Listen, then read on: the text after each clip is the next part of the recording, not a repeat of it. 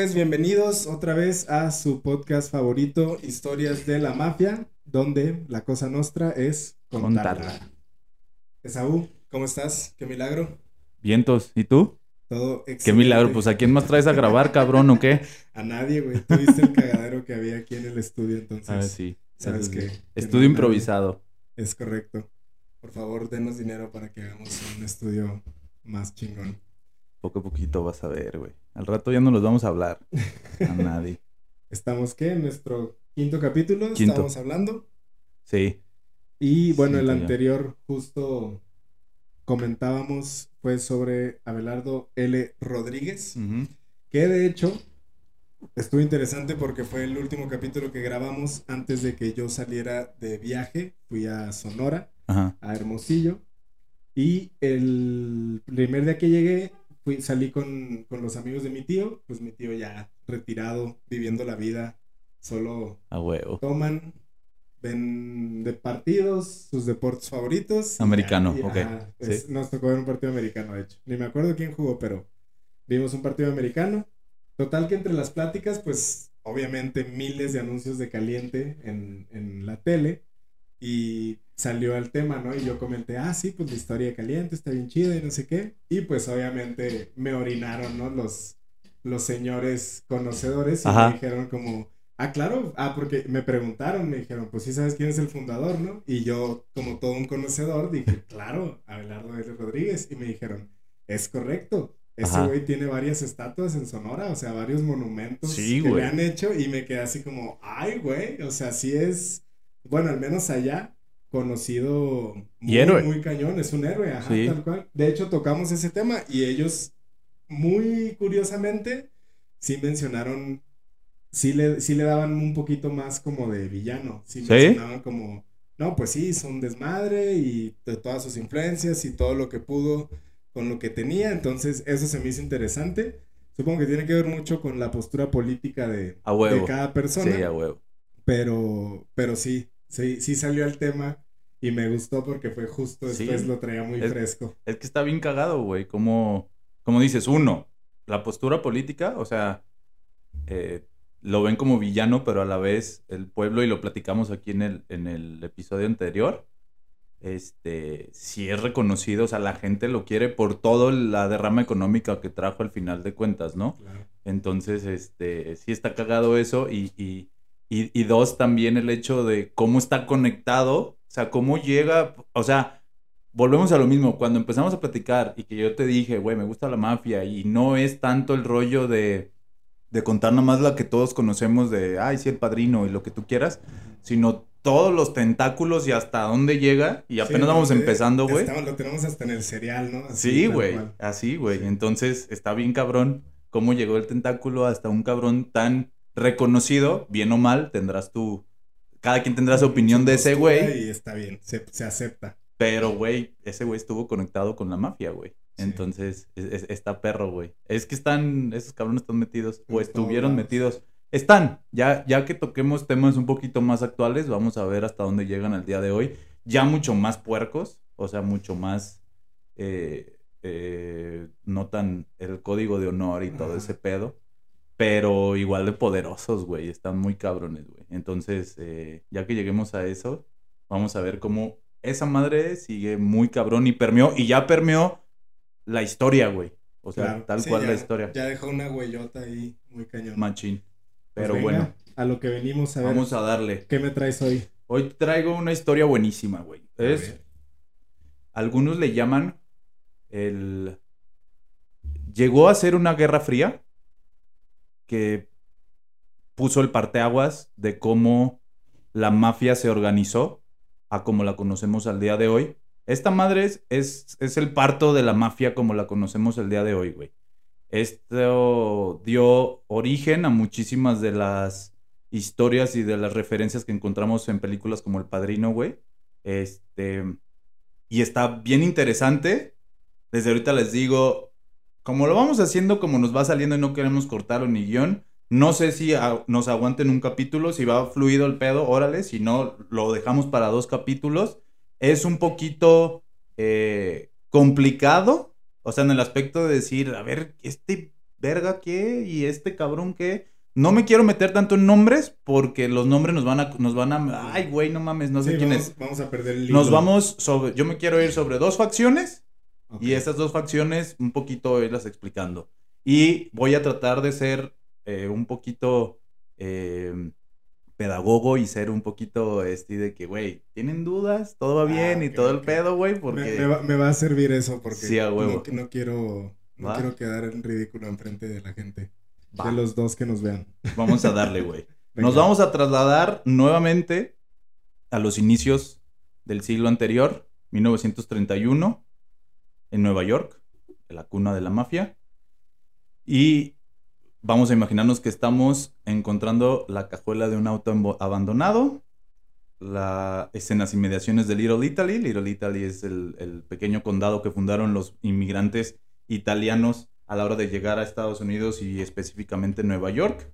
Ahí en las inmediaciones de, ese, de, de- de esa pequeña región este, está un auto abandonado. La policía abre la cajuela porque pues ya apestaba. Abres. Qué, qué bonita manera de descubrir Ajá. un cuerpo, ¿no? O sea, Así es. Abres adentro de un costal de papas, güey. O sea, lo que nosotros conocemos como un costal de papas. Está el cuerpo de Gerardo Escarpato. Este güey es el dueño de un restaurante que se llama Nueva Vila Tamaro. Y es un restaurante modesto, pero muy aclientado y muy famoso porque tenía cocina eh, muy típica y muy eh, original, por así decirlo, de Sicilia. Ah, ok. Entonces era pequeño, era modesto, pero estaba muy aclientado. Y el vato totalmente italiano. El güey totalmente siciliano. Entonces.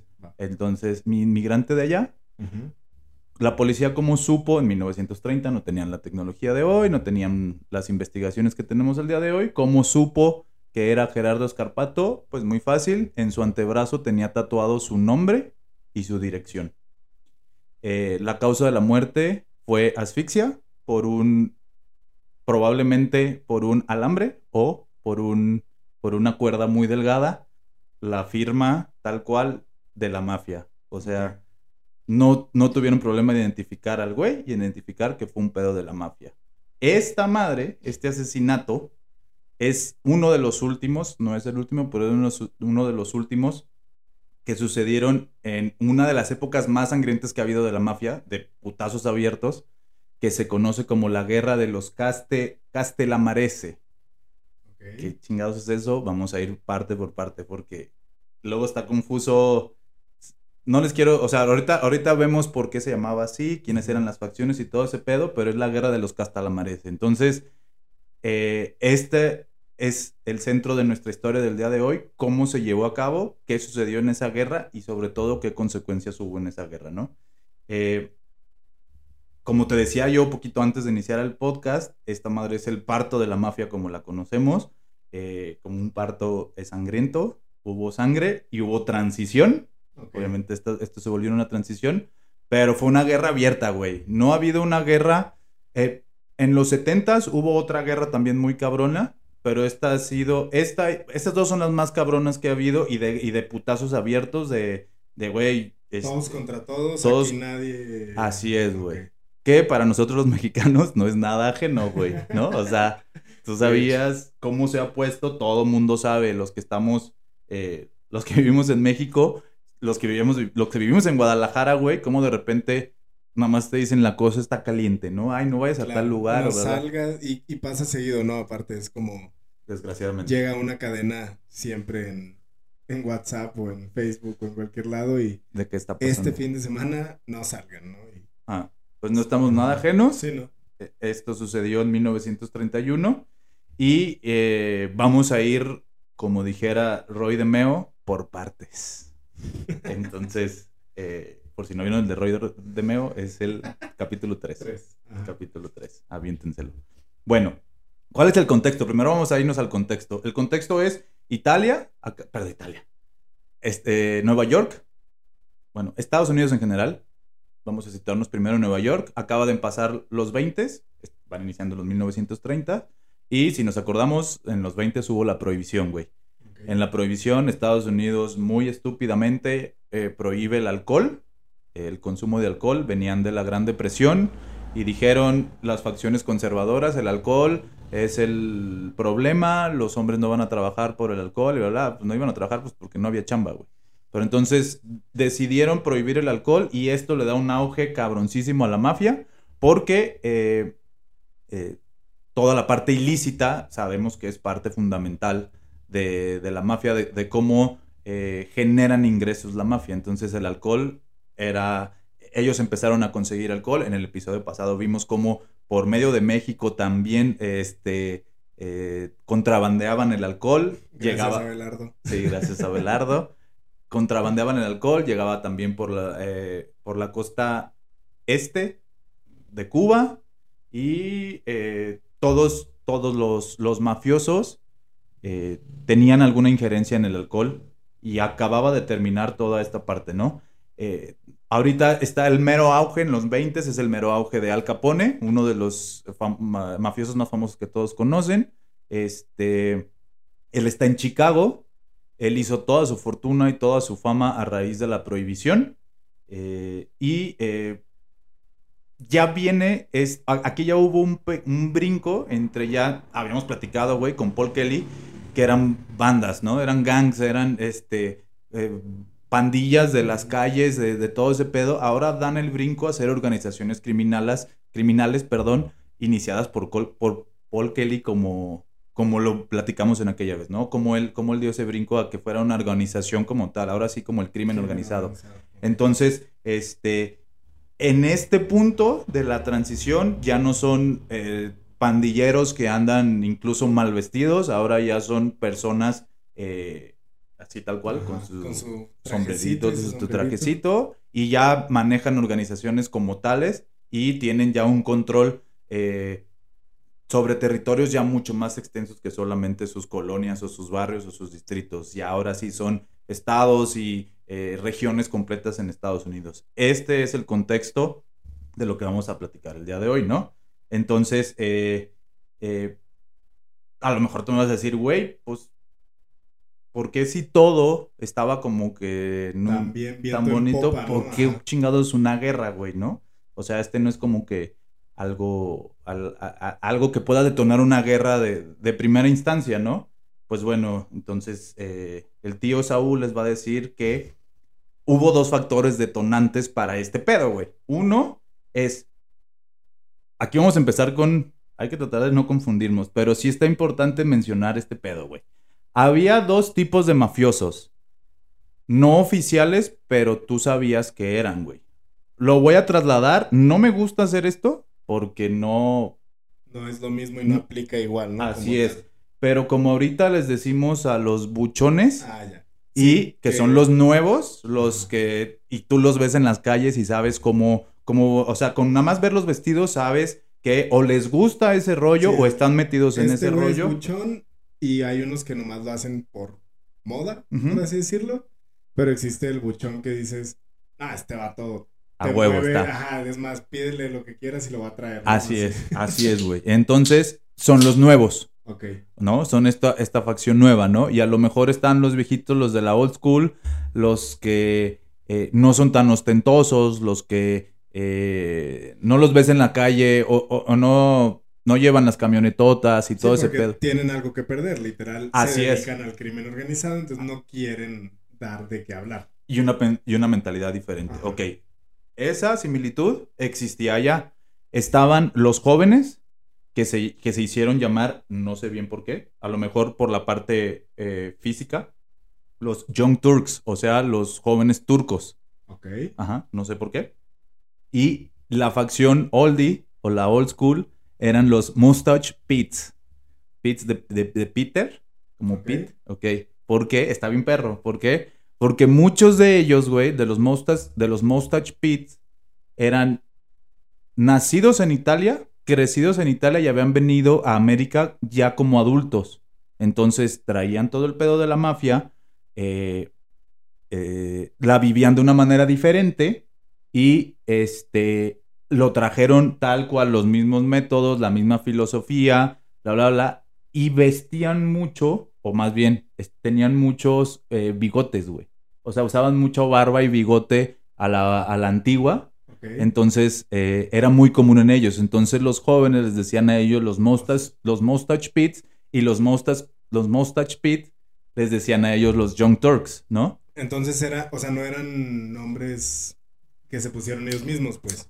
O sea, los rucos de- es como si yo le digo a los a la chaviza, ¿no? De que ay, esto- o sea, yo les pongo el Exacto, nombre y haz ellos cuenta ponen así, güey. a mí. Ah, Ajá. ok, ok. Ellos no se hacían llamar así, Ah, ni, o sea, era uno, o sea, ay sí, los rucos y los chavos, ¿no? La chaviza y los rucos, güey. Era así tal cual. Entonces esas dos facciones existían. Entonces ese es un detonante porque es justamente lo que va a llevar a la transición de los nuevos van a tomar el poder y los rucos pues este ya no van a desaparecer, ¿no? Entonces ese es factor número uno. Factor número dos, la mafia siciliana de Don, Vis- de Don Vito Casioferro. Qué perro pedido, ¿no? Casioferro. Está Y. Don Vito, ¿le suena Don Vito? Corleone. Don Vito Corleone. De ahí se basó. Vamos a ver muchísimas referencias. Casi, casi ni yo se las tengo que decir. De todos modos iba a mencionar, pero muchas referencias al padrino. O sea, Mario puso, obvias, sí, cual. Mario puso, basó muchas de sus, de, de- de la historia del padrino en lo que sucedió en la guerra Castalamarese. Entonces, este, esos son los dos detonantes. Entonces, si te fijas, uno es local y el otro es externo, güey, porque es la mafia siciliana, o sea, tal cual en Italia, güey, de Vito, de Don Vito Casioferro. Entonces, ¿qué vergas tiene que ver ese güey? Vamos para allá.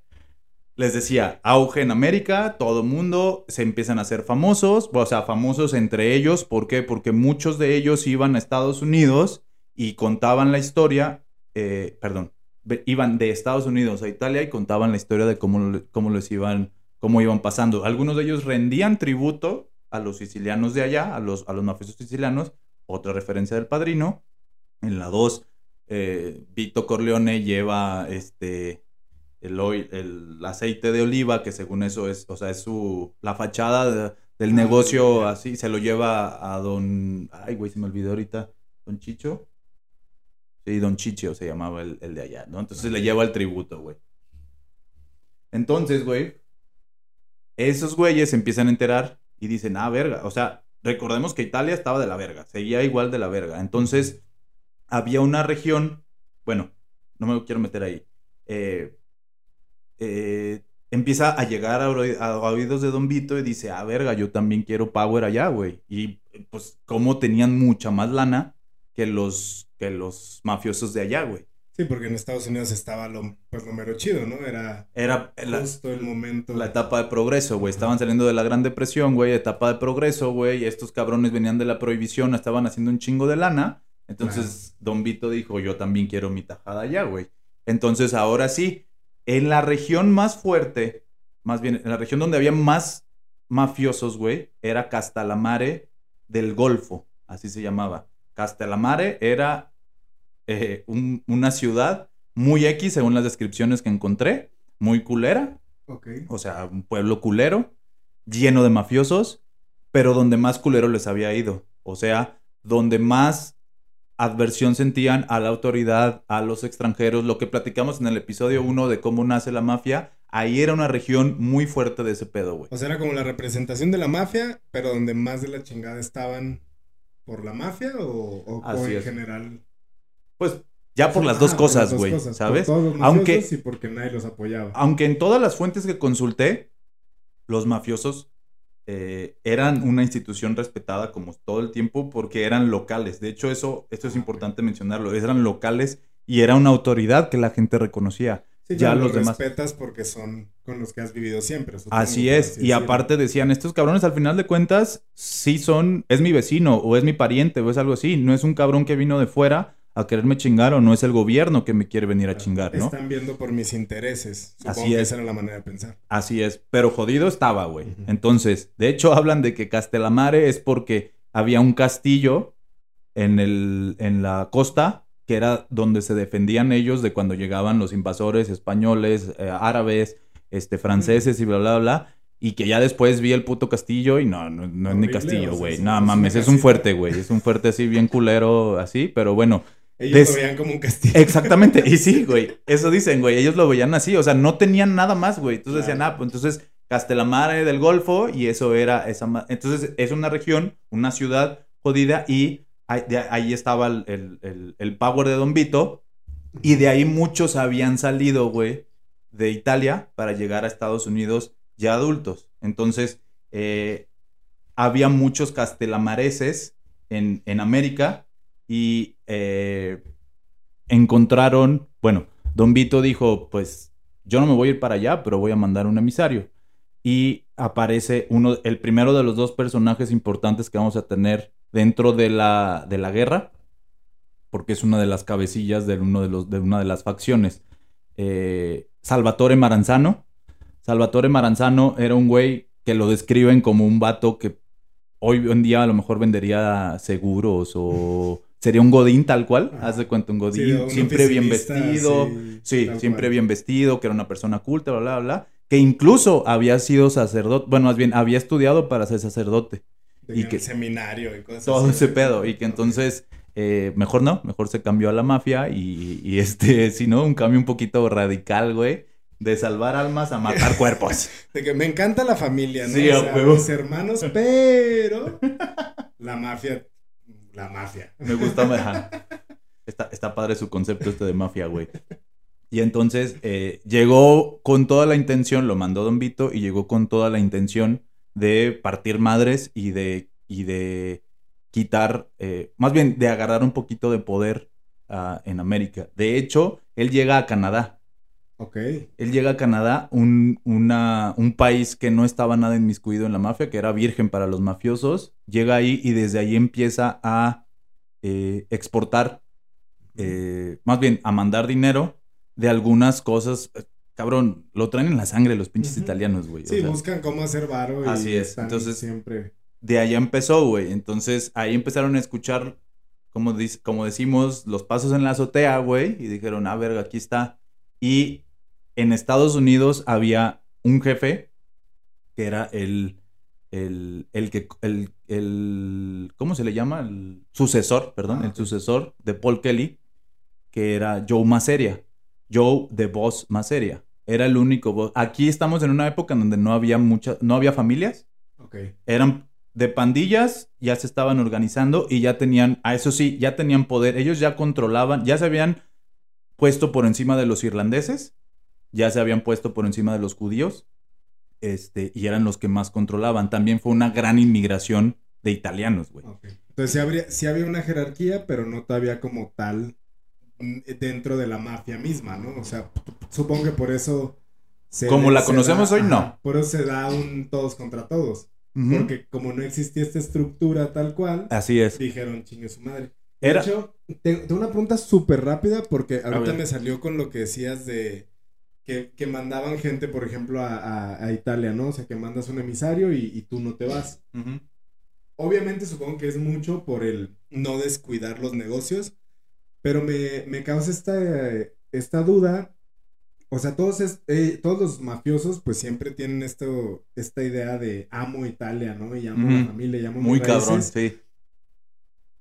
¿Qué los hacía? O, o cuando tenían la oportunidad de regresar, ¿les daba por regresar a No. Italia y quedarse allá? ¿O, No. o por qué se quedaban? Y lo digo por. Lo voy a comparar con algo súper estúpido aquí. A, todos los, a toda la gente de, de Culiacán. Los quiero mucho a todos, a todos los culichis que Ya sé qué vas a decir, güey. Pero este meme de, de cuando conoces a alguien de Culiacán y que dice, ah, no, que en Culiacán todo es mejor y me mama Culiacán, ta, ta, ta, ta, ta.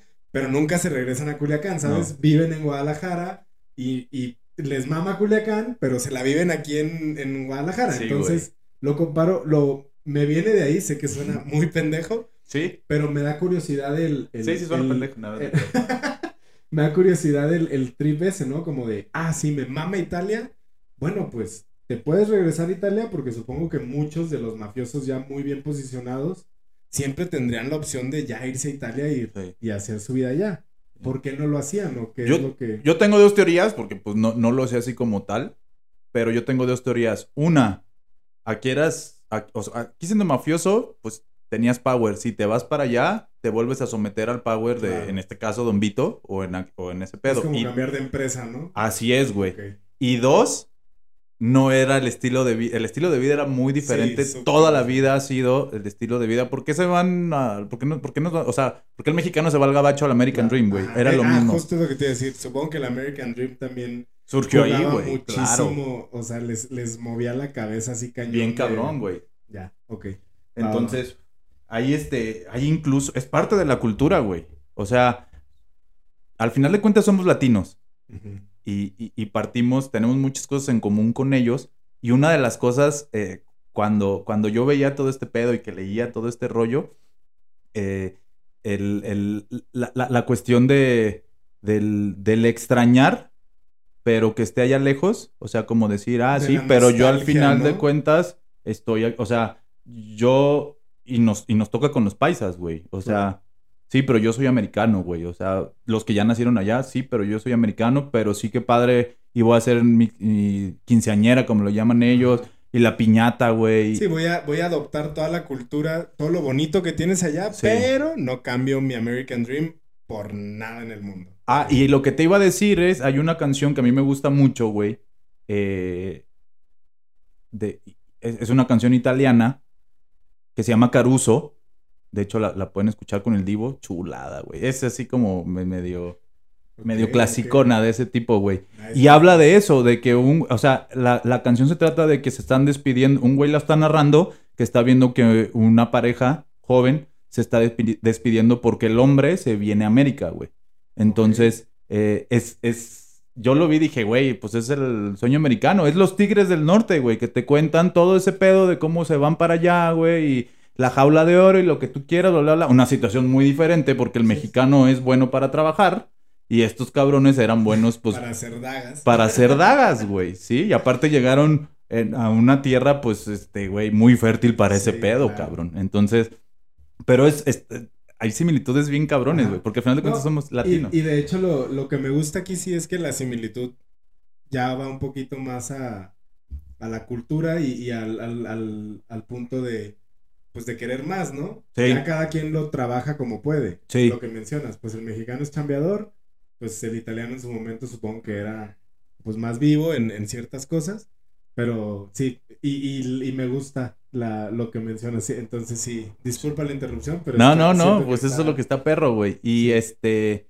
y, y lo vamos a ver en toda la vida. Es difícil que el italiano se regresara para allá, el mafioso italiano se regresara para allá, güey. Porque, sobre todo cuando Italia venía de una situación así de complicada, ahorita pues ya es Europa, es primer mundo, es bla, Sí, bla, claro. puedes encontrar muchísimas otras cosas. En ese entonces, pues no, era algo muy similar. Y aparte, güey, ¿cuántos meses viajabas en puto barco en irte para allá, Sí, güey? ya la, o sea, es muy diferente, ¿no? En ese entonces, literal, ir a Italia sí supongo que era, o sea, era un Meses, sueño, güey. ¿no? O sea, era, Sí. tenías que dejar todo, pues, no Sí. te ibas a aventar meses de viaje Sí. Por, ah, ya me regresé a Italia. Entonces, Hay un pues, capítulo buenísimo de Los Soprano para quienes son fans. Cuando va Tony y se lleva a, a un güey que se llama este. Ay, hijo de su perra madre. Goltieri. Se apellida Goltieri. Hijo de su madre, ¿cómo se me olvidó? Bueno, se lleva al viejito. Van a saber quién es, güey. Poli, a Poli. Poli Goltieri. Y se lo lleva y es un ruco ya, güey. O sea, es, es- está de la banda, es banda de, de ese güey. Y se lo va y el güey va emocionadísimo, güey, porque va a conocer Italia. Y se da cuenta de que, por ejemplo, llega, para no desviarnos tanto, llega y dice, güey, este, quiero, no sé, güey, una pasta. Y la pasta es bien diferente, güey. O sea, de que Sí, llega y dice, güey, no mames, ¿y dónde está? El güey pide así como que una salsa y el... ¿Dónde está la salsa tabasco, no? Mamá, hace cuenta como lo que hace el mexicano, güey, hace cuenta. Entonces el güey como que ya estando allá vas viendo en el capítulo que el güey dice, ah, no está tan perro, Sí, güey, o sea, ¿sabes? le les gusta la cultura italiana, Sí, italoamericana. Italoamericana, Ajá, exactamente. sí, igual que el mexa, Claro, ¿sabes? sí. Entonces, es ese pedo. Pero está interesante. Es, es- es- está bien perro porque es esa, esa similitud. Y eso nos hace entender mejor Claro. a quienes nos están escuchando y relacionar y más, decir, sí. ah, verga, güey, sí, sí entiendo cómo esos güeyes eran, ¿no? O sea, esa nostalgia que tienen. Entonces, sí se iban, perdón, sí podían, iban, pero era para ir, rendir tributo, va, unas vacaciones, conocer, ah, y vámonos, güey. Sobre todo los que nacieron en América, ah, sí, lo que mi papá, lo que mi abuelo me contaba, voy y lo veo y ya, o que se vinieron muy chicos, ¿no? Entonces, voy y lo veo y ya. Y ya los italoamericanos, ya nacidos en América, ya que no, no tenían una raíz tan cercana, este, nada más era como agarrar cosas de la cultura como los mexas lo hacen ahorita, ¿no? La piñata, bla, bla, bla, todo ese pedo. Pero bueno, entonces, regresando a este pedo, eh, les decía, Maranzano viene con toda la intención, se, se- se planta primero en Canadá. eh, eh, hay ahí un, un- un periodo muy pequeño en el que surge un poquito de mafia italiana en Canadá, este, pero muy leve. Pero el güey venía a, a Nueva York. Pero entonces desde ahí Joe Maseria, que les digo que es Joe Maseria de Boss, que era el que tenía todo el control, eh, porque no había facciones, o sea, pandillas y luego Paul Kelly dice, güey, no mames, hay que unirnos y se unen todos en una facción, pero ese todos había de todos lados, güey, había calabreses, había napolitanos, había Ah, sicilianos, había de todo, porque eran italianos nada más. Sí, era una mezcla gigante de Así todo es. Italia. sí, Así sí. es. Entonces llega este cabrón, este, que les digo, era un güey bonachón, eh, eh, y, y llega y dice, pues, a- a- a- aquí con quién, ¿no? O sea, con, con quién me tengo que, que agarrar a putazos y ya sabían, Tráeme, pues... oh. tráeme a tu supervisor. Sí, exactamente. tráeme tu- Quiero hablar con tu supervisor. Entonces, obviamente, llega y no le gusta nada a, a, a Joe Maseria ese pedo, porque este güey llega queriendo partir madres. Eh, eh, bueno, importante aquí mencionar, aquí vamos a empezar a mencionar, quiero ser muy claro en las cosas para, para no confundirnos. Había dos tipos de mafiosos, pero no eran dos facciones. Las facciones eran diferentes, o sea, encontrabas a los buchones, que eran Ah, los Young o sea, Turks. los- están los Young Turks y los... Había de los dos y lados, los- de las dos los facciones, de los. Castalamarese, Ajá. que ya, que ya los voy a empezar. Es, unos les vamos a llamar italoamericanos, que son los que eran tal cual, eh, que, no, que no tenían el, en común, que habían nacido o estado o, o que habían vivido en Castelamar del Golfo. Entonces, eh, esos les, voy a, les vamos a llamar italoamericanos, ¿no? Aunque había a lo mejor italoamericanos o unos no eran tan italoamericanos. Y los Castalamarese, que eran estos que venían desde Italia y dijeron, yo también quiero, ya de lo que ya tú hiciste, cabrón, ahora yo te quiero recoger tu partecita, güey, ¿va? Entonces, esas son las dos facciones. Y dentro de esas dos facciones había estos dos tipos de mafiosos. Los jóvenes, de los dos en las dos facciones. así es, los. Young Turks y los Mostacho Pits. Es importante porque esto va a dar, o sea, va a dar pie a muchas cosas dentro de esta guerra, güey, y de lo que va a surgir después de la guerra, ¿va? Entonces, dentro de los italoamericanos, güey, había pues, muchas promesas, ya los habíamos mencionado desde Paul Kelly, pero los volvemos a mencionar, eh, que fueron parteaguas, güey, en, en- y, y nombres famosos de- de- dentro de la mafia, güey. Voy a mencionar algunos, John Torrio, Frank Costello, Al Capone, ese güey en Chicago, este, y eh, uno que va a ser el, el- el- el gran protagonista de aquí y algunos capítulos que vayan relacionados con esto, que es Charles Luciano, Charlie Luciano, que lo apodaban Lucky, o sea, Charles Lucky Luciano. Entonces, este, este cabrón era el favorito de Joe Maseria. Entonces, Joe Maseria tenía toda su gente, puro cabrón chingón, o sea, puro güey que después iban a, a- a- mandar en ese pedo. Incluso el mismo Al Capone es el primero que se indepen- independiza, se va con John Torrio y se van a Chicago. O sea, estás hablando de que eran todos los pesadísimos y Lucky Luciano era el, así, el, el niño estrella, el favorito. Pero, pero era el niño estrella todavía, no era el, no era el, el más cabrón, porque si nos vamos, si somos justos, era más cabrón Al Capone. Me refiero a que al mismo tiempo, Lucky Luciano era lugarteniente de Joe Maseria, cuando Al Capone ya era como boss, Ah, pero en cuando ya Chicago, güey. Muy, muy bien ¿Sabes? en ¿Sabes? Ah. Entonces, Va. a- a- así está más o menos el pedo, güey. ¿Va? Entonces, hasta ahorita creo que vamos bien, ya más o menos recapitulamos. Vamos a hablar de los Young Turks, que habían las dos facciones, y italoamericanos versus Castalamarese, ¿no? Llega este cabrón, este, eh, a hacerle batalla, a, a- a- o sea, a ver qué pedo, y eh, lo chingón, aquí, algo, algo que a mí me llama mucho la atención, güey, es eh, un aspecto bien padre, bueno, bien padre, bien interesante, güey, de los Castalamarese, güey. Ellos llegaron y llegaron a ver qué chingados hacían para, para, agarrar, para agarrar poder, güey. Obviamente Joe Maseria no los recibió bien, entonces dijeron, ¿qué podemos hacer, güey? Al ser mafiosos y hacer viejos lobos de mar y hacer todo Sí, ese pedo, colmilludos de a madres. Cabrón, lo que llegaron y dijeron es, güey, nosotros ne- necesitamos tener conexiones. Sus propios eh, eh, italianos, porque no castalamareses. A ver, no nos confundamos, ok. Llegan ellos y dice, güey, vamos a hacer, necesitamos tener conexiones, cabrón. Entonces llegan y buscan dónde están las conexiones y obviamente todas las conexiones políticas, este, sociales, este, con la policía, todas las conexiones de contrabando y todo el pedo le pertenecían a Joe Maseria. Entonces nadie le iba a dar de entrada ese pedo. Claro. Nadie le iba a decir, güey, cállate para acá. Sí, nadie se iba a arriesgar. entonces, al no encontrar conexiones o al no encontrar algo con que tener poder dentro de, crearon las propias, güey. Entonces, esos cabrones, güey, por eso digo, güey, pinche.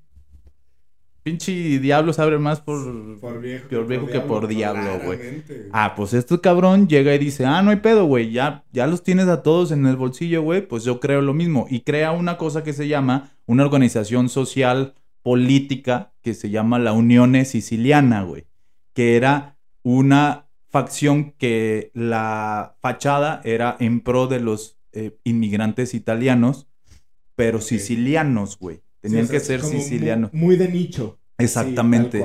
Eh, Pero había un chingo, güey. Entonces llegan estos güeyes y dicen, güey, vamos a crear este pedo en pro de, de los derechos de los inmigrantes, güey. de los sicilianos. Ah. Toma, güey, pues a pura verga, güey. Entonces empiezan a agarrar power, se van con la gente, güey, güey, yo te voy a ayudar, güey, yo te voy a hacer el paro, güey. Este, eh, tú jálate conmigo y todo el pedo. Entonces empiezan a tener ese poder, güey. Y, le, y entonces la parte de abajo de la pirámide de Joe Maseria, güey, se le empieza a mover, güey. O sea, las masas, sus cabezas estaban hasta este momento este, firmes con él, güey. Pero abajo ya le empezaron a mover, güey. Y dijeron, ah, no te preocupes, güey. O sea, yo voy a... Yo hago mis propias conexiones y yo creo este pedo. Entonces, tuvo mucho power, güey. Y esa madre se expande, no nada más a, a Nueva York. Llega a Chicago, güey, que era donde tenía, obviamente, también Al Capone su poder. O sea, te das cuenta que pura madre, que era algo político, que era algo social, este güey quería llegar a todos lados, a Joe No, Maranzano, y- a estaba- Salvatore y lo Maranzano. estaba logrando, pues. O sea, No, sí les estaba lo logró. el, Machín. chamba cañón. Entonces. Machín. Entonces llega, güey, y este cabrón trae un speech de cabrones, somos sicilianos, acuérdense cómo nos iba y que la verga. cuenta Nacionalismo así. Bien cabrón, bien duro, y empieza a convencer también, güey, a los medios mandos de los que estaban, o sea, de ya italoamericanos, güey, de italoamericanos que eran castalamareses, güey. Entonces llegaba el vato y les decía, güey, Don Vito, este, tiene mucho respeto por ti, güey, sabe que eres castalamarese, conoce a tu familia, y ese conoce a tu familia es, la conozco para bien y para mal, güey. O sea, me sé todo. Sí, Así. y la conozco y qué bueno que la conozco, porque o te chingo, o O me respetas. o somos compas y todo el paro. pedo, güey. Entonces se empieza a jalar una facción, güey. Y aquí es el punto donde inicia ahora sí la guerra. ¿Por qué, güey? Porque estamos, estábamos hablando, obviamente el poder, cabrón, lo tenía Joe Maseria y los italoamericanos. Se hablaba de que incluso 3 a 1, 4 a 1, güey. De los putazos, güey. Sí, no, Este o sea, cabrón dijo, Maranzano dijo, no hay pedo, güey. O sea, yo hago mi, o sea, yo voy haciendo mi propio lobbying. Entonces, güey, este cabrón, ti- eh, te digo, le mueve la parte de abajo de la pirámide, güey. Empieza a jalarse también a los, a los mandos medios y, y- y con el rollo nacionalista.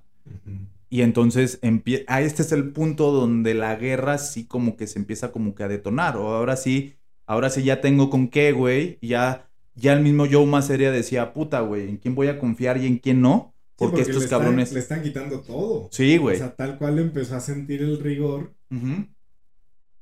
Y digo, ay, qué culero. Diga, está bien que se agarren a chingazos, ¿no? O sea, pero qué culero lo trata de ver como de, de la parte de, del- de ambos. Y, y debe estar en la chingada el sentirte tan en control y que llegue alguien y que te esté robando así absolutamente todo lo que ya tenías tú seguro. Y eso, lo que mencionas, o sea, el, el que, ¿qué es lo que termina a todos los chingones de la mafia? Una traición, el no saber en quién confiar, un descuido súper tonto. Entonces supongo que aquí, o sea, estaban en la paranoia total. Se no empezó a hacer una paranoia, güey. Justo vamos, ya voy a tocar eh, acciones específicas donde le empezaron a subir la paranoia a Joe Maseria, a The Boss. Ok. Entonces, este, pero sí, güey, o sea, es un pedo. Aparte, si te, o sea, volvemos a lo mismo, desde los inicios, la lealtad, el honor, lo que tú quieras, mientras no me convenga, güey.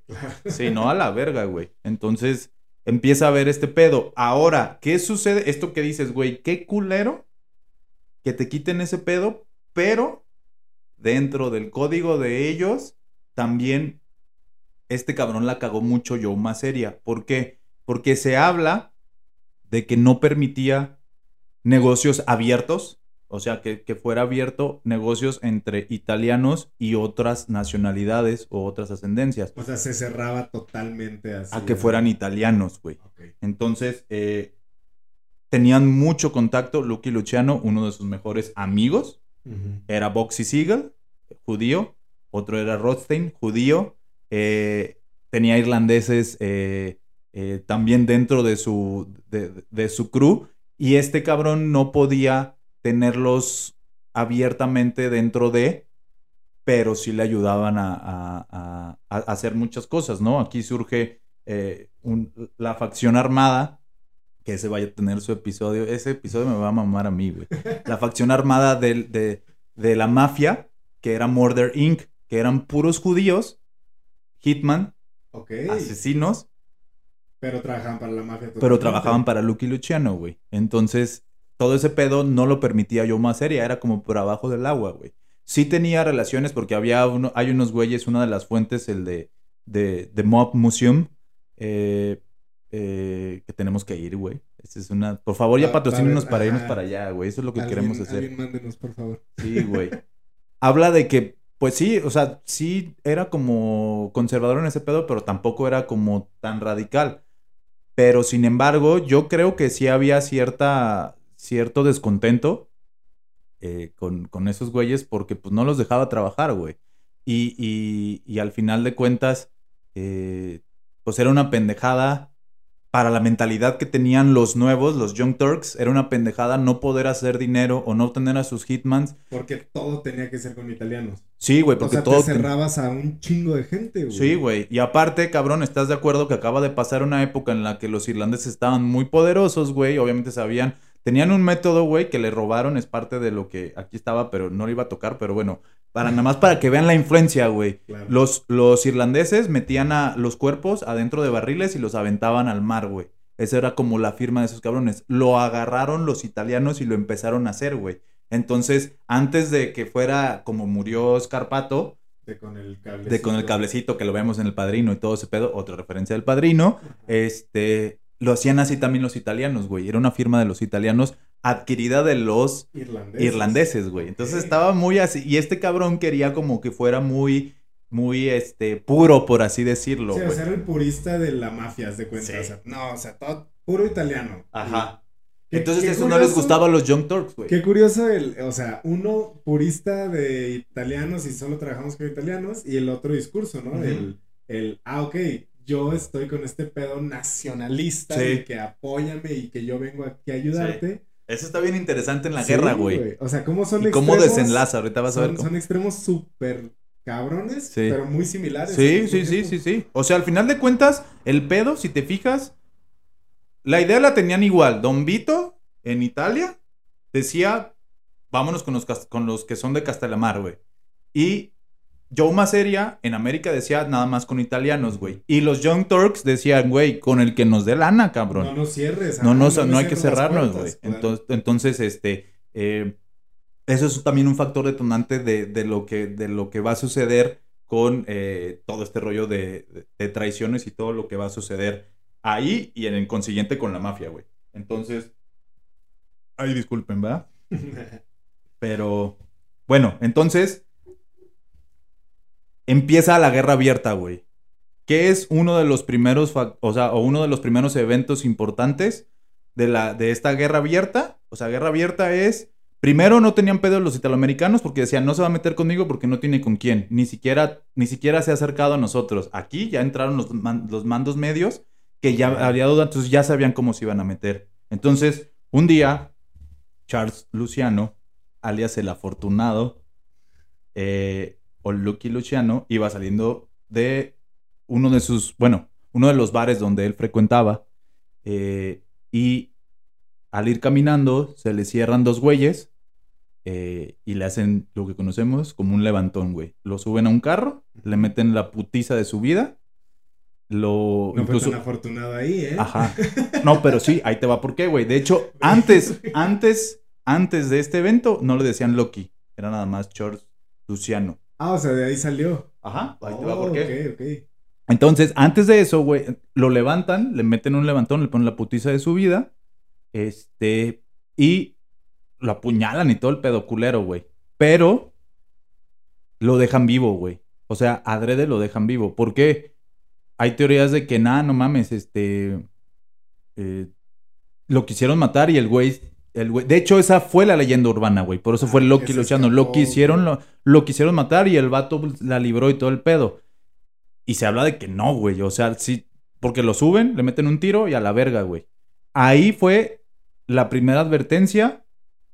Primero para él y la otra para yo más seria, güey. Claro. La- Ya le pegué a tu, a tu estrella, güey.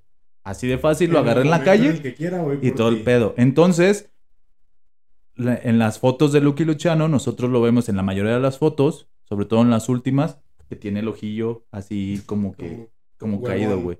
Ah, esa, exactamente. Le chingaron un nervio del ojo de la putiza y por eso quedó así, güey. Entonces de ahí ya fue el Charles Lucky Luciano.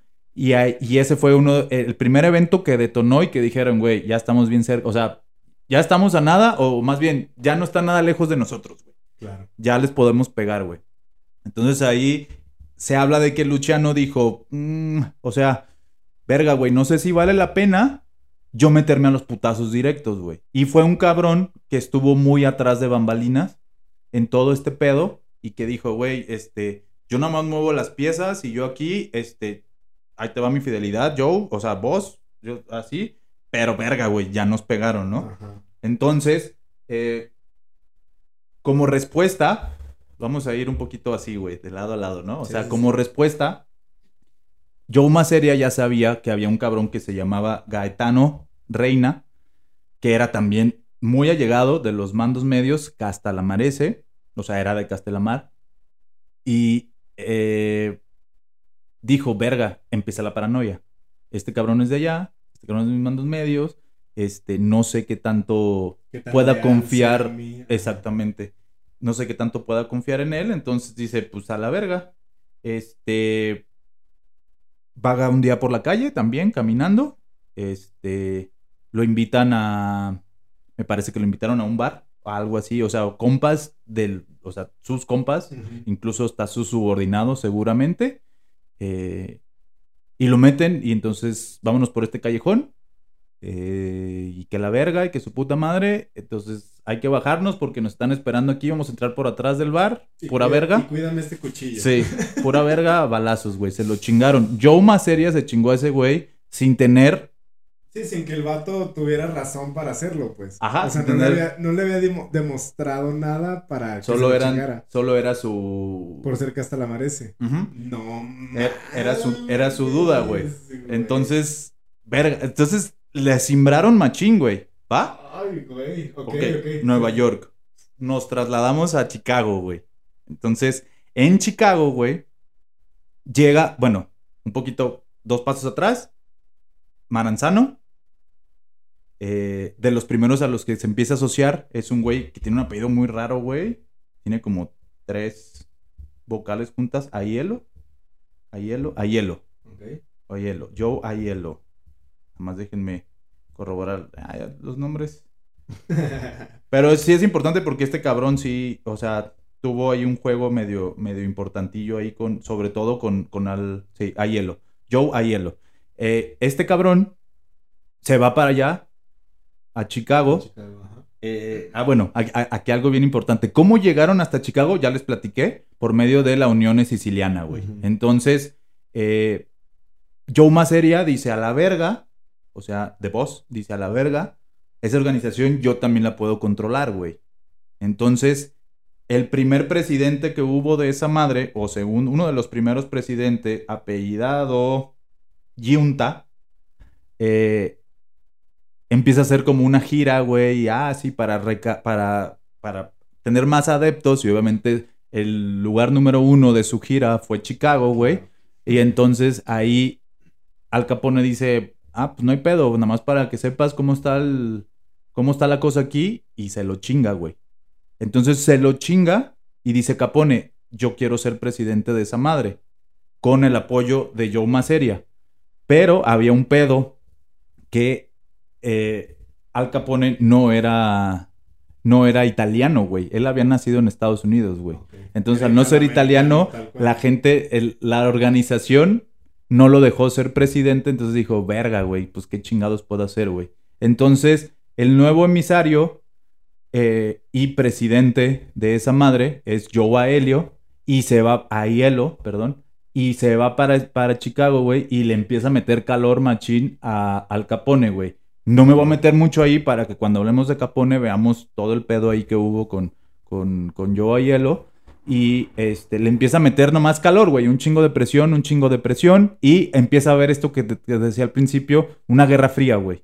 Empieza a suceder una guerra fría, sobre todo en Chicago, que era no te chingo porque soy una organización y tengo una fachada. Y en Chicago tenían mucho esa imagen del, del mafioso este, exitoso y que... Respetable. Sí, este cabrón vivía en un hotel y todo el pedo, güey. O Sí, sea, no podía descuidar en ningún momento. no. Porque en el momento en el que hubiera un pedo grande, o sea, literal, todo el, el- el foco iba a ser en chinga a ellos. Y no querían eso.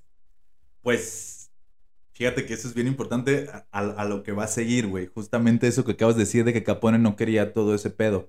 Eh, em, te decía, esta guerra fría, güey, entonces tus camiones de, de, de alcohol, este, te los chingaba, se los chingaba la, la gente, la policía, le daban un pitazo y la policía abrían un chingo de cosas, le, las destilerías se las desarmaban y todo el pedo, un, perro, como- un pedo como de guerra fría, y del otro lado Capone, entonces lo que hacía es los meetings de esta Unión Siciliana, este, la, a- había, había enfrentamientos con otras facciones no italianas, entonces decían los italianos son muy violentos, Capone salía y decía, no, esa no es la imagen del italiano, ¿sabes? O sea, Ah, ok, un pedo bien cabrón, pero, pero era una guerra fría donde no había putazo directo, güey. así tal cual el pedo, Ajá. un conflicto. Qué cabrón. Bien cabrón, güey. O sea, estos güeyes llegaron muy cabrón, güey, hicieron todo este conflicto. Entonces, en Chicago está sucediendo esta cosa y eh, aquí se actúa como muy tonto Joe más seria, güey. Y hace... Lo que hace es decir, ok, güey, esta madre ya estaba hasta Detroit. Bueno, aquí algo bien interesante es que esta madre se expandió donde había mucha fuerza obrera. Detroit acababa de surgir Ford, Sí, la fábrica de Ford. Sí es de ahí Ford, ¿no? Sí, bueno, todo- o sea, ahí está. Detroit tiene, o bueno, de hecho, ahorita lo estoy viendo de la chingada, pero Detroit en su momento, pues era toda la revolución industrial. Exactamente. Por, por el pedo de, de los carros y todo este rollo. Entonces, pues ahí estaban la mayoría de los obreros. Ah, pues entonces donde había power de fuerza laboral, güey, se metía la Unión Siciliana, güey, y había mucho italiano, güey, porque era, pues como ahorita son los mexas allá, güey, que es la fuerza laboral muy cabrón, güey. Entonces se metieron y dijeron, ah, pues hay que jalarnos a... O sea, nosotros vamos, un sindicato tal cual, güey, sin ser un sindicato, no era, no era un sindicato reconocido por el gobierno, era un sindicato como de inmigrante social. este, Reconocido por la mafia, supongo. Reconocido por la mafia, exactamente, güey. Eh, y entonces, el, el güey de Detroit, eh, eh, a la hora de que, de que se chingan a, a Junta, que se lo chinga Capone, entonces Joe Maseria le habla al güey de Detroit, o sea, al, al líder de Detroit, y dice, güey, tú hazte presidente de todo ese pedo. Y no contaba con que ese cabrón era Castelamarese también, güey. O sea, ese güey era como que neutral y si era un güey así como que, pues X, o sea, como que sí la compró, güey. Mientras me dé varo a mí algo, yo me Sí, meto en y sí la había comprado de que como que el pedo social, entonces dice, güey, te vamos a jalar y se mete, pero entonces le llegan con el speech de, güey, Castelamar y todos somos sicilianos. Entonces le empieza a tapar el pedo a Joe Maseria, güey. Entonces dice, oh, que la verga, güey. Entonces ahí tenía un pedo eh, de Guerra Fría eh, a- Al Capone, güey. Entonces empieza a ver, eh, más bien, Al Capone lo tenía un poquito bajo control. Y lo que sucede es que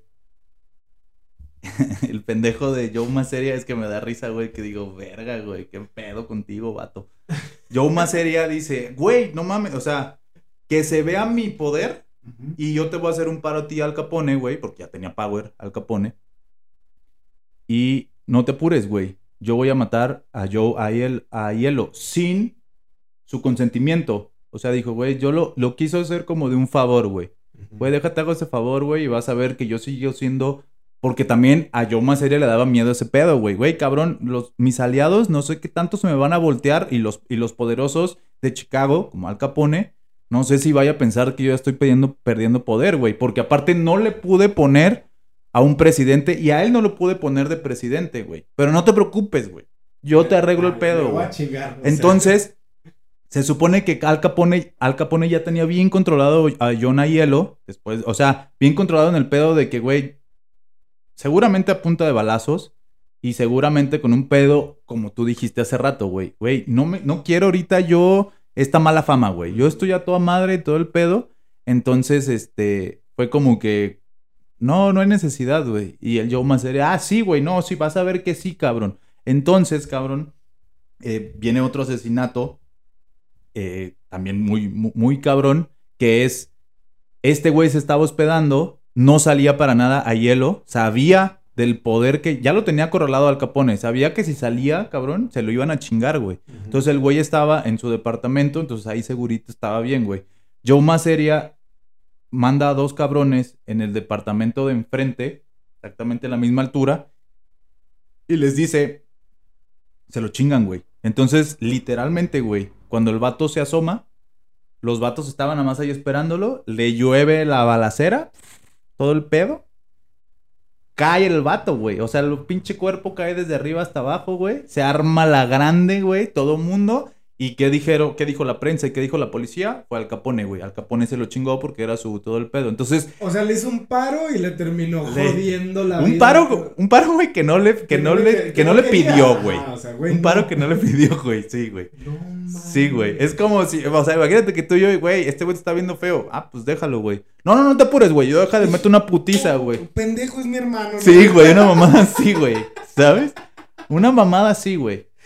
Entonces Al Capone dice, güey, ¿estás idiota qué, güey? Y se le empieza a venir así mucho más calor, güey. O sea, todos los reflectores empiezan Todo sobre ese güey. Entonces, lo había hecho otro cabrón. Sin embargo, eso sí le pesó a Maranzano, güey. O sea, al Castalamarese, para que no se nos pierdan los nombres, y dijo, ah, culeros, güey. Entonces, me quisieron matar a este puto, güey. Entonces, más bien, me mataron a ese güey, que pues era de sus, de sus manos derecha. Entonces, regresamos a Nueva York, güey. Y dice, pues ahora yo te voy a poner a unos cabrones en el, en el edificio donde creían que estaba Joe Maseria. Joe Maseria sí tenía mucho poder, güey, y tenía muchísimos lugares en donde sus, ¿cómo se les llaman? Casas de seguridad. Este... Casas seguras. Exactamente, donde no, donde no, no se sabía eh, dónde estaba, güey. O sea, todavía su círculo más cercano, güey, estaba eh, lejos de una traición, güey. Entonces, este, el güey no tenía ningún pedo. Entonces, en una donde le dieron pitazo, Maranzano pone güeyes y este, y lo estaban esperando, güey. También desde arriba, se supone que, imaginémonos dos casas. Entonces, una casa es más alta que otra y se alcanzaba a ver el jardín de ellos. Y entonces no había nadie, no había nadie, no había nadie, no llegaba nadie. Y un día llegaron dos güeyes de medio pelo, o sea, no tan importantes no soldados, digo, todavía no estaba esta jerarquía del, pero no, no culerones, salieron a fumar y pues el último cigarro, güey, se los chingaron a los dos a balacera, güey. Entonces, eh, a, metralleta así cabrona, güey. Entonces, otra vez vuelve a surgir este pedo y le vuelven a pegar cerca a Yoma Seria, güey. Entonces, eh, ya empieza a ver, por eso te digo, güey, eran, eran guerras abiertas. En la calle ya ya era de, güey, eres Castalamarese o eres, este, pues no italoamericano, güey, pero no eres Castalamarese, güey, ¿no? Entonces, eh, se empieza a meter ya mucho esta idea de, verga, güey, estamos en una guerra abierta por el, por el mismo pinche poder y nos estamos matando entre nosotros mismos, güey. Sí, güey, sí. Y entonces viene ahora sí un momento, pues como el nudo, güey, de este pedo. Porque entonces los Young Turks dijeron, a ver, güey. Esto es una pendejada. Esto es una pendejada porque nos estamos matando entre nosotros. Ya nos pegaron, güey. O sea, el mismo Lucky Luciano dijo, güey, ya me pegaron. Ah, hay una buenísima, güey. Déjame te cuento esa que se me había olvidado, güey. Al principio, cuando Joe Maseria se sentía bien verga, el pendejo salía solo, solo, güey, a la calle y hacía sus compras. Referencia al padrino. El padrino, cuando le dan los balazos, sale él y, se compra, está comprando frutita y todo el pedo. Ok. Lo mismo, el güey estaba en una tienda en Little Italy comprando verdura y todo ese pedo. Cuando llegan dos güeyes vestidos de policía, referencia al padrino, este, y le dicen, lo quieren como que catear, y el vato dice, no, a la verga, güey, no, no mames, no sabes quién soy, a la verga, no, pues sí. Y le dan de balazos, o sea, le tiran balazos y el hijo de la chingada salió vivo, güey. Entonces el vato sale vivo y lo más cagado, la anécdota cuenta que llegó a su casa. O sea, salió vivo, se hizo el muerto. O sea, ah, bueno, sí, importante, se hizo el muerto. Sí, para que dijeran, ah, ya déjalo. Llegó a su casa y llegó con la policía, o más bien llegó la policía con él, sus aliados de la policía, obviamente, y el vato todavía traía el sombrero que traía puesto y traía un balazo atravesado en el sombrero, güey. Y el güey dijo así de, ah, pues, este, para que vean, güey. O sea, yo soy la mera verga, el pinche balazo, o sea, o sea el balazo no, me hizo nada, güey, todo el pedo. Yo puedo salir solo cuando quiera. Y que ese sombrero lo guardaba, güey. Así de que para que vean así, güey. Y ya después dijeron, güey, estás pendejo, güey. Lucky Luchano le dijo, güey, estás pendejo, no puedes salir así, güey. ¿Sabes? ¿Quién vergas te crees, güey? Sí, güey. Entonces, volvemos. Young Turks dicen, güey, Lucky Luchano, a mí ya casi me pegaron, güey. A Al Capone le hicieron un desvergue bien cabrón, güey. Y empezaba ahí el FBI, güey. Entonces el FBI fueron los primeros que se empezaron a acercar con Al Capone. Y este cabrón dijo, a ver, cabrón, nos estamos defendiendo del pedo del FBI aquí. Y aparte me estoy defendiendo de que güeyes italianos que venimos a hacer el mismo pedo se me quieran matar. Y ya vi que ni siquiera estoy lejos de su alcance, güey. O sea, ya nadie estaba seguro y era un qué pendejada porque se supone que venimos a lo mismo, ¿no? O sea, al American Dream. Exactamente, güey. Chingando por eso. Exactamente. Sin embargo, es importante, güey. No, no comulgaba con las ideas de Maranzano, porque Maranzano era solamente italianos, solamente Castalamarese. Pero tú eres una verga, aunque no seas Castalamarese, te puedo dar algo así, güey. O sea, puede ser parte de, pero los Castalamareses vamos a dominar y todo el pedo, güey. Sí, o sea, los chidos somos Castalamareses, punto. Así es, güey. Entonces empieza a rondar esta idea y Lucky Luciano, una persona que eh, era muy inteligente, güey. O sea, que veía las cosas muy fríamente y nunca, te digo, nunca participó como tal, más que solamente moviendo piezas. Eh, sí, después de la putiza que le pusieron no le quedaron ganas. Pues decide, exactamente, pues decide y dice, ¿sabes qué, güey? Vamos a hacer, vamos a, tener manos a la obra, güey. Y vamos a acabar con este pinche pedo, güey. Y bueno, para los que no saben, un día dice este cabrón, a ver, güey, vamos a sentarnos junto con, me parece que con, así, con Frank Costello y Boxy Siegel. Vamos a sentarnos con Maranzano. Van y se sientan y le dicen, a ver, güey, ¿qué pedo? Y el vato les dice... Estuvo suave. Sí, a ver, o sea, ¿qué pedo? Y el vato les dice, eh, sonó de comercial. Ajá. no, cabrón, o sea, yo no tengo ningún pedo somos italianos y todo, ese güey se pasó de verga, ya tenía el poder muy así, a, todo el pedo, no nos hagamos pendejos, acabemos con esto rápido, güey. Yo quiero, estamos hablando de abril, les hablé de abril al principio, ya se me olvidaron los meses, sí, abril de 1931 y dice, yo quiero pasar una Pascua tranquilo, o sea, ¿qué podemos hacer, güey? Entonces, este, dice, pues eh, pues yo ya sé qué podemos hacer, güey. Nada más lo que yo te voy a pedir, o sea, Lucky Luciano, güey. Lo que yo te voy a pedir, güey, es que a mí me vas a dar autonomía. Yo voy a ser autónomo y yo voy a hacer negocios con quien yo quiera, güey. y voy a controlar la, la región del este de Nueva York. Esa va a ser mía, güey. Y yo lo que voy a hacer es, te voy a sentar a ese cabrón para que tú le des crán, güey.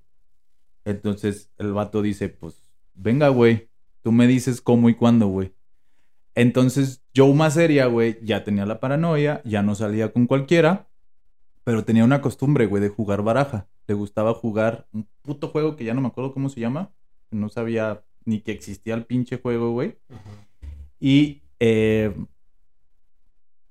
se juntaban en un restaurante, café, que se llamaba Nueva Vila Tamaro, cuyo dueño era Gerardo Escarpato, que con él empezamos que lo vimos encajuelado, güey. Ah, Entonces, ahí le gustaba ir a comer, güey.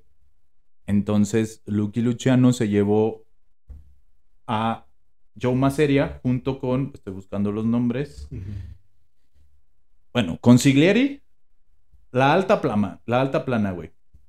Consiglieri y que era San Polaccia y este y Mangano, otro cabrón que también era tenía mucho power, bueno, después va a tener mucho power, este que era su hitman preferido y el, y el más verga, güey. Tenía el apodo de el ejecutor, güey.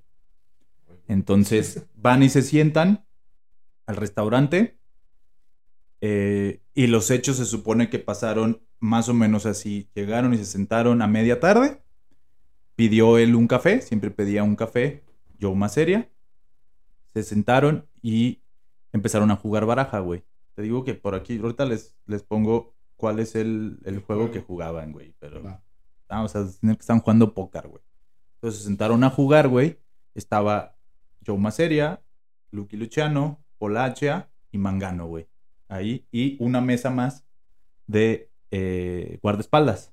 Ok. Ahí. Entonces empiezan a jugar, empiezan a jugar. Y al cabo de unos minutos o algunas horas, más bien de algunas horas, eh, Mangano y Polacha dicen, güey, ya nos vamos porque ya se hizo tarde.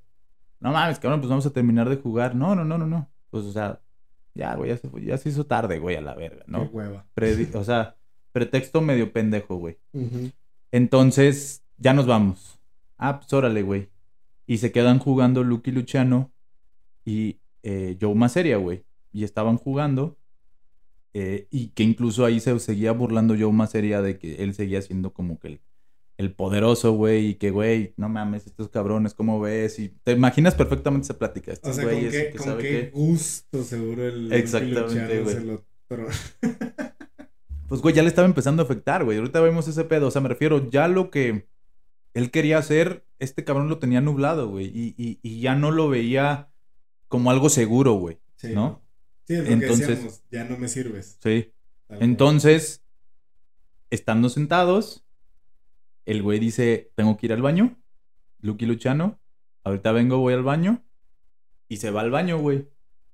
Referencia al padrino. Se mete al baño y eh, Joe Maseria estaba juntando el mazo de las cartas. Cuando de repente, ah, este güey se excusa para ir al baño. En la cocina, Giuseppe Scarpato, el dueño del restaurante, Giuseppe, ya le cambié el nombre, güey. Gerardo Scarpato le dice a su señora, eh, oye, ve a caminar, Ve- ve- ya me acordé, ve, ve por los hijos, ve por nuestros hijos que estaban aquí afuera. No, pues yo lo vi, no, sí ve para allá.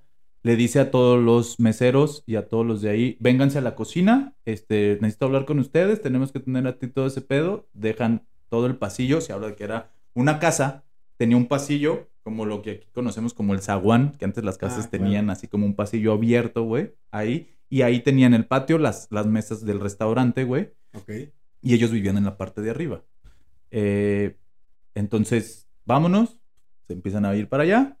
Eh, está este güey juntando el mazo, revolviendo seguramente, cuando ve que llegan dos cabrones. eh, a- de, de frente, voltea y dice, verga, porque sabe que son los güeyes de Maranzano. Lo primero que hace el güey es voltear y decir, güeyes, ¿cuál güeyes? Ya no estaban, Ya güey. El vato no se dio color y ya no estaba a sus guardaespaldas. Ya al vato lo acribillaron a balazos. Lo dejaron. El vato cayó eh, sobre, ah, sobre su espalda. O sea, de los putazos cayó sobre su espalda. Y la policía lo encontró. Ah, bueno, obviamente sale Lucky Luciano. Ah, el güey se va por atrás, ya me acordé. Lucky Luciano nunca salió, nunca vio qué pedo. Este, y dijo, pues ahí nos vemos. El vato estaba con la en su mano dicen que hubiera sido demasiada co- coincidencia que realmente esa, esa carta se hubiera quedado, pero que en su mano tenía el as de espadas. Entonces, está la foto perrísima, se las vamos a compartir, donde está la mano de ese güey y tiene el- así entre los dedos el de as de espadas, güey, que se supone la carta más alta en el, en el póker y como diciendo, güey, pues el más alto y de todos modos no la veniste a pelar y se lo chingaron, güey. Entonces, eh, lo que sigue aquí, bueno, entonces, esta madre le, le inicia el último párrafo de la guerra de los Castalamarese. ¿Por qué? Porque ahí ya no hubo con quién pelear, ya hubo un nuevo The Boss, que iba a ser Salvatore Maranzano, y dijo, güey, yo ya me voy a quedar con este pedo, sí va a ser puro italiano, los Castalamarese nos vamos a quedar con este power, y tú, Lucky Luciano, eres como un ente independiente, Y haz lo que te dé la gana. haz lo que ahorita te dé la gana, güey. O sea, en, eso, en ese acuerdo quedamos. Y ya Lucky Luciano le dice, va, pero puntos suspensivos, ¿no? Porque puntos suspensivos lo vamos a ver cuando hablemos de Lucky Luciano, güey. Y para terminar donde iniciamos, güey, eh, Maranzano y Lucky Luciano no podían dejar cabos sueltos y los cabos sueltos eran El del restaurante. el del restaurante, güey. Entonces, güey, esos son los colaterales, güey, de la pinche mafia, güey.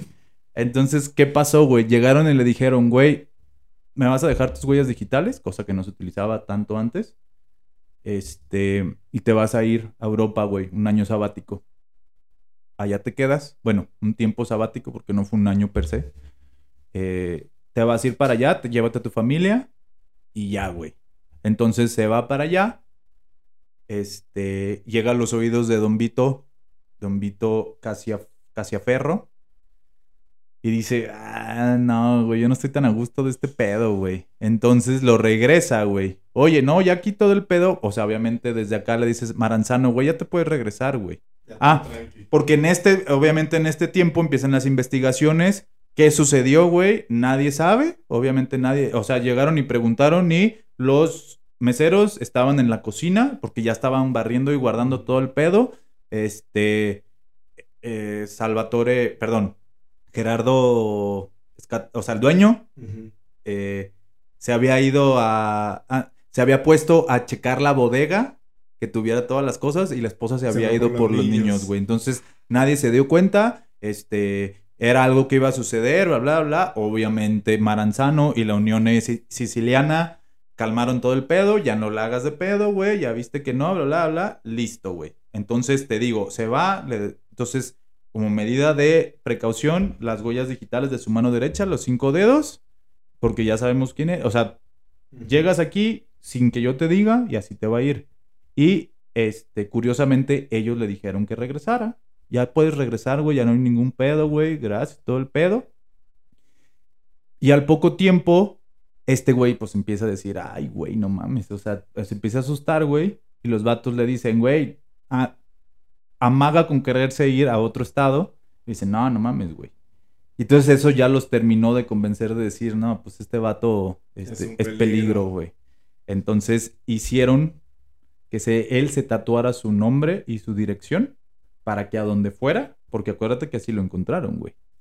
Para que a donde fuera supieran qué pedo, entonces hicieron que se tatuara su nombre y su dirección en su antebrazo. Este, y dos semanas después lo encontraron muerto en la cajuela en 19 el 15 de abril de 1931. Ese es uno de los últimos asesinatos. Seguramente hubo alguno que otro no tan importante de la guerra de los Castalamarese, güey. Guerra que da pie a la nueva institución de la mafia que va a ser eh, fundada, instituida, güey, por Lucky Luciano, que cuando hablemos de Lucky Luciano vamos a ver qué pasó de la guerra de los Castalamarese En adelante. A la nueva, a la forma en la que conocemos hoy la mafia. Pero esta guerra, esta putiza abierta, fue de la primera ahí, traída por, los, por la pinche ambición y como toda la mafia, eh, llevada a cabo por medio de traiciones, güey. O sea, yo te traiciono, o si no te traiciono, creo que me vas a traicionar, güey, Y o te bla, bla, bla. Y todo ese pedo, güey. ¿Va? Entonces, está, está cabrón, ¿no? Ah, no, duramos tanto, güey, Sí. como pensé que estamos dentro de tiempo, güey. Eh, Ay. Está bien interesante, la neta. Es muchísimos datos que yo empecé a ver, facciones, nombres, güey, que omito, asesinatos también que luego o, o- o- o decidí omitir, güey, que digo, güey, pues este no es tan, tan relevante y que no se vuelva esto, como lo dijimos desde un principio, algo histórico, güey, es contar esta parte interesante, pero aquí lo chingón o lo interesante de este pedo es la concepción antigua de la mafia, que tenía poco tiempo, eso es una realidad, güey. Sí, O sea, de Paul Kelly, estaba en güey. pañales. Estaba en pañales. Luego, luego llegaron los Young Turks o los nuevos y dijeron, güey, espérame, así no va a ser el pedo y se va a cambiar. Y entonces lo traído, lo, la parte tradicional supernacionalista de Italia todavía tuvo, o sea, todavía vino a traer otro power que de todos modos, al final de cuentas, no sobrevive. Digo, spoiler alert, Ajá. pero pues todo el mundo sabemos que no sobrevive ese pedo. Porque hoy en día, pues la mafia está ligada con, con muchas otras nacionalidades que no son las suyas. Claro. Pero esto es importante porque luego cómo conciben las familias y los grados. ¿Se acuerdan que hablábamos al principio de, güey, si tú no eres italiano, no puedes ser un made guy? Ujú. Entonces, eso sí viene desde toda esta parte que trajeron los Castalamarese, de solamente, bueno, ellos eran solamente sicilianos, Pero y ya después se abrió a solamente italianos, güey. ¿va? va. Está interesante, ¿no? Está Está bien perra. Ay, güey. Y vienen un chingo, lo- o sea, yo la quise tocar porque vienen nombres bien importantes y cerramos con Lucky Luciano, que es un güey que, que creó todo este pedo. Pero hablamos de Al Capone, hablamos de John Torrio, que vamos a hablar de John Torrio, hablamos de Frank Costello, de Boxy Siegel. Todos estos güeyes que ampliaron y que, a- estos sí extendieron los tentáculos, estuvieron presentes en la, en la guerra de Castalamarese, güey. Les tocó la- esa putiza. Y esa, esa madre también les quedó decir, güey, ya no nos peleamos, güey. Ajá, ya entre nosotros. No, güey, no. Nomás a ver qué pedo con los demás. Entonces, todo este pedo, para los que ya vieron El Padrino y todo ese rollo, hay muchísimas referencias. La guerra que existe ahí también, obviamente, es entre familias. Ahí ya se supone que ya había familias, pero esta guerra abierta, ellos en, el- en la película El Padrino dicen, güey, las guerras son bien peligrosas, bla, bla, porque se supone que ya habían vivido esa guerra ahí medio castalamares. O sea, esta guerra medio abierta de los castalamareses. Ya. Entonces, es son un chingo de referencias. Por eso es importante mencionarla, güey. Pero está bien chingona. A mí me late, o sea, me latió mucho cuando lo empecé a ver y dije, ah, verga, literal esta madre es el parto de esa madre. Y sangriento como un parto, Sí, güey. Está, está muy, muy cabrón. Traiciones y todo. Eso es lo que más me sorprende, güey. Yo creo las tradiciones, creo que nunca lo va a poder superar el cómo, o sea, se dan en la madre culero. viendo por sus Sí, intereses. sí, sí, sí, la neta sí, güey. Ah, Pero bueno. Pues ahí está. De hecho, ah, ahorita cuando mencionaste lo quería, lo googleé así lo más rápido que pude. El término de Young Turk. Mm, A ver si, digo, pues. Fíjate que yo no lo googleé, nomás me quedé como que, Ajá, de que- como de- decir buchón, ¿no? Y lo que encontré es que el término se vio originado primero en 1908 porque un Young Turk era un, un miembro revolucionario del partido del, del, del Imperio Otomán que Ah. logran eh, quitarle el poder al sultán Abdul Hamid II. Verga. Desde ahí viene y después en Inglaterra se empezó a usar, supongo, por porque de ahí era más fácil o más conocido todo Sí. el desmadre de- del Imperio Otomán. Se empezó a usar como una persona joven que estaba, que, le, que, le- que quería un cambio radical del orden Ah, establecido. pues de ahí viene, güey. Exacto. Entonces de ahí viene. Y, fun fact, después, en 1981, Rod Stewart hace una canción que se llama Young Turks. ¿Neta? Sí. Entonces, Estará perro, hay que ver qué dice la canción, güey. Ajá. Porque Pero ha de sí. estar perro. Ah, entonces es un término coloquial, güey. Sí, súper coloquial. Y supongo que en ese entonces, pues los más, o sea, los, los mafiosos mayores. Eran Ya lo tenían. Estos pinches Young Turks. Sí, o sea, Que quieren revolucionar hacia... Ajá, que quieren hacer el cambio establecido, güey. O sea, literal, tiene mucho sentido que ese fuera el nombre que les dieron a, a estos cabrones. Sí. Está perro. Está Qué bueno muy, que muy lo chido. lograste. Sí, ah, Sí. pues no sabía, güey, ese pedo. Y algo importante que va a quedar, y con esto quisiera cerrar, es los cambios en muchísimas cosas, políticos, sociales, y la mafia no es excepción, es a punta de chingadazos, güey. Claro. Revoluciones, este, conflictos armados o guerras, güey, cosas así. Lo mismo pasó con la mafia, güey. Esta es la guerra de la mafia, güey. Esta es la guerra que dio origen a la mafia como la conocemos, güey. Tras. Chingón, ¿no? Me late, me gustó bastante. Va. Fue muy informativo. Sí, estuvo perra. Pues ya está. Entonces, de nuevo, gracias por acompañarnos. A todos los que nos ven, nos escuchan. Eh, pues ya saben que nos pueden seguir en todas las redes sociales. Historias de la mafia, arroba historias de la mafia en todos lados, diagonal historias de la mafia en Facebook, Y Instagram, Twitter, YouTube, YouTube y TikTok TikTok. y Facebook. Ahí andamos. Ah. Entonces, pues ya saben, muchas gracias. Y esto fue Historias de la Mafia, donde la cosa nostra Es es contarla. contarla. Muchas gracias. Arre. Buenas noches.